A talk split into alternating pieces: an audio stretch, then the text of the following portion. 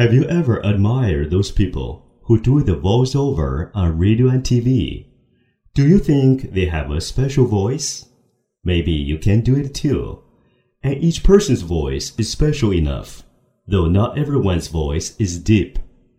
After some training, you can speak just like a professional. Here's how. Before we kickstart, let's try to relax your body. Take it easy, as your voice will not listen to you if you are nervous. We take a deep breath today. Try taking many deep breaths before you read anything, so you will be more confident, and you can speak with your belly instead of your throat. Did you just take a deep breath? Okay, let's do it together. Breathe in and breathe out. Do it again and look at your shoulders. Did they move while breathing in? See, that's the problem. Please do not raise your shoulders when taking a deep breath. The key to this warm up practice is no moving your shoulders when breathing. So basically, your body doesn't move when you breathe.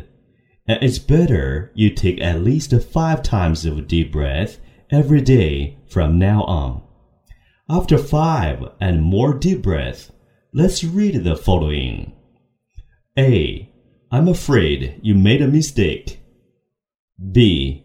Before you buy the bee, beat Bill. C.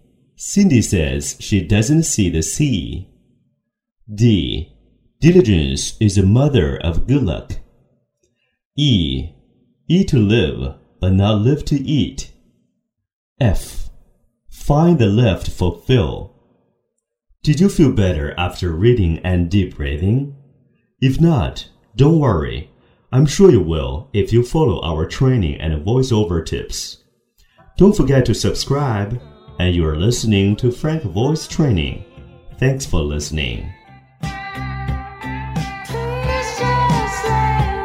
Trying to pick up the pace, trying to make it so